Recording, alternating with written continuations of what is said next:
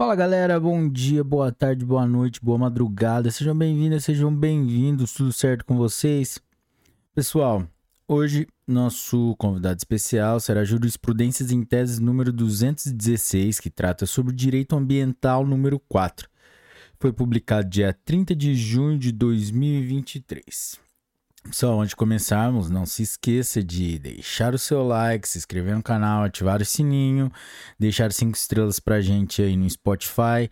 Não se esquecer de ler a descrição do vídeo aí que tem várias playlists no Spotify, no YouTube e o, o link do nosso drive aí com o link dos recursos repetitivos e repercussão geral. Vamos lá?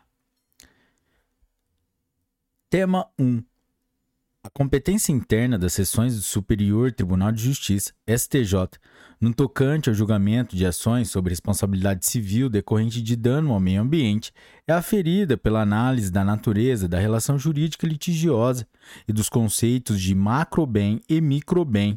Assim, atribui-se à segunda seção os efeitos completo reparatório vinculado ao microbem ambiental, ou seja, a salvaguarda de direitos individualmente considerados de natureza iminentemente privada, sem a responsabilização do Estado ou nos quais a restauração do meio ambiente de forma global não seja a pretensão principal. Macrobem.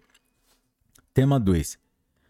A Justiça Federal é competente para processar e julgar os crimes ambientais quando houver evidente interesse da União, de suas autarquias ou empresas públicas federais Vídeo informativo número 346.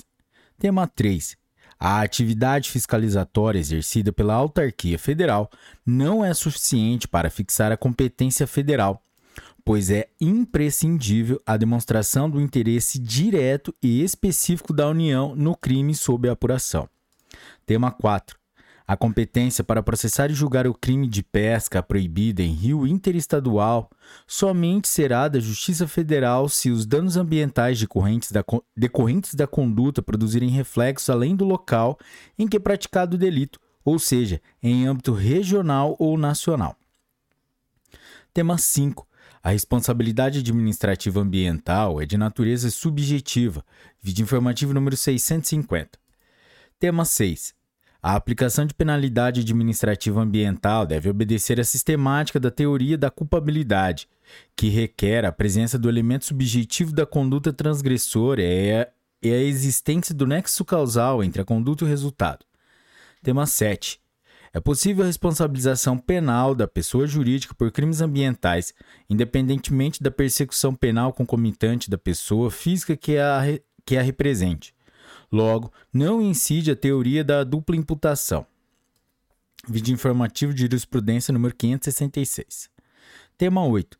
Nos crimes ambientais, é possível responsabilizar por conduta omissiva gerentes e administradores da pessoa jurídica que, tendo conhecimento de conduta criminosa e, com poder de impedi-la, não o fizeram. Tema 9. Diante da omissão da Lei nº 9605 de 1998, aplica-se subsidiariamente as regras do Código Penal aos prazos prescricionais dos delitos ambientais cometidos por pessoa jurídica. Artigo 79 da Lei 9605, combinado com o artigo 109, parágrafo único do Código Penal. Tema 10. O termo inicial do prazo prescricional para a propositura da ação de indenização em razão do envolvimento de doença grave decorrente de dano ambiental é a data da ciência inequívoca dos efeitos danosos à, sa à saúde.